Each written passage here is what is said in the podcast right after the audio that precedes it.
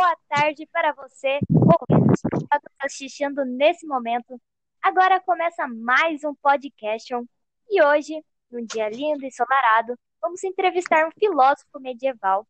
Não fazemos ideia como ele chegou aqui. E é ele, rufem os tambores! Tomás de um quilo! Que? Que que é isso?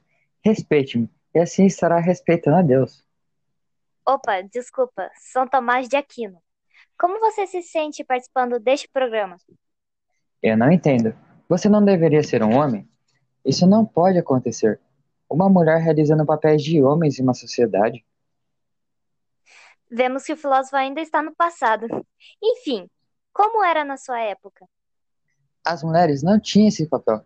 Por que agora mudou? O que está acontecendo? A sociedade está cometendo um erro, um pecado. Pecado? As mulheres têm seus direitos agora, com muita luta e movimentos sociais, mas foi um processo bem lento e demorado. Mas, senhor Tomás de um quilo, me diga. Aquino. Desculpa, desculpa. Continuando. Você é de qual religião? Católica. E com ela explica as verdades de Deus, que nunca podem ser questionadas.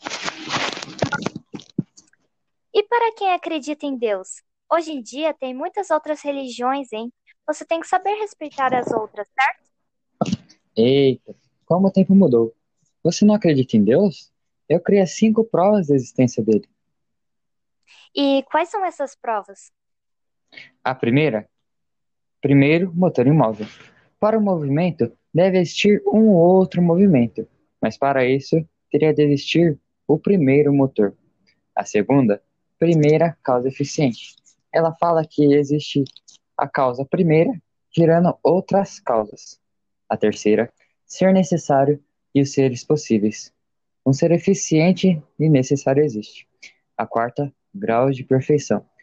Nós sempre separamos as coisas por grau de perfeição, e existe um máximo dessa perfeição, que é Deus. E a quinta, o governo supremo.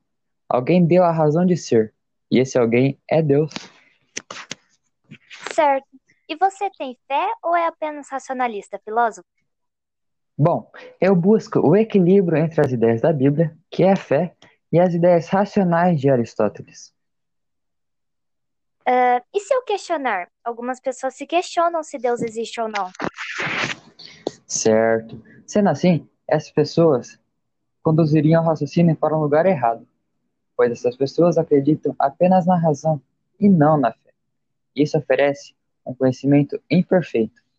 É preciso a teologia para esclarecer. Que fique bem claro, a fé melhora a razão, e como eu gosto de dizer, é preciso entender para crer. E fiquem com essas lindas palavras de São Tomás de Aquilo, de Aquilo. E nos sigam nas nossas redes sociais para ouvirem mais podcasts. E é isso. Fui, falou e tchau!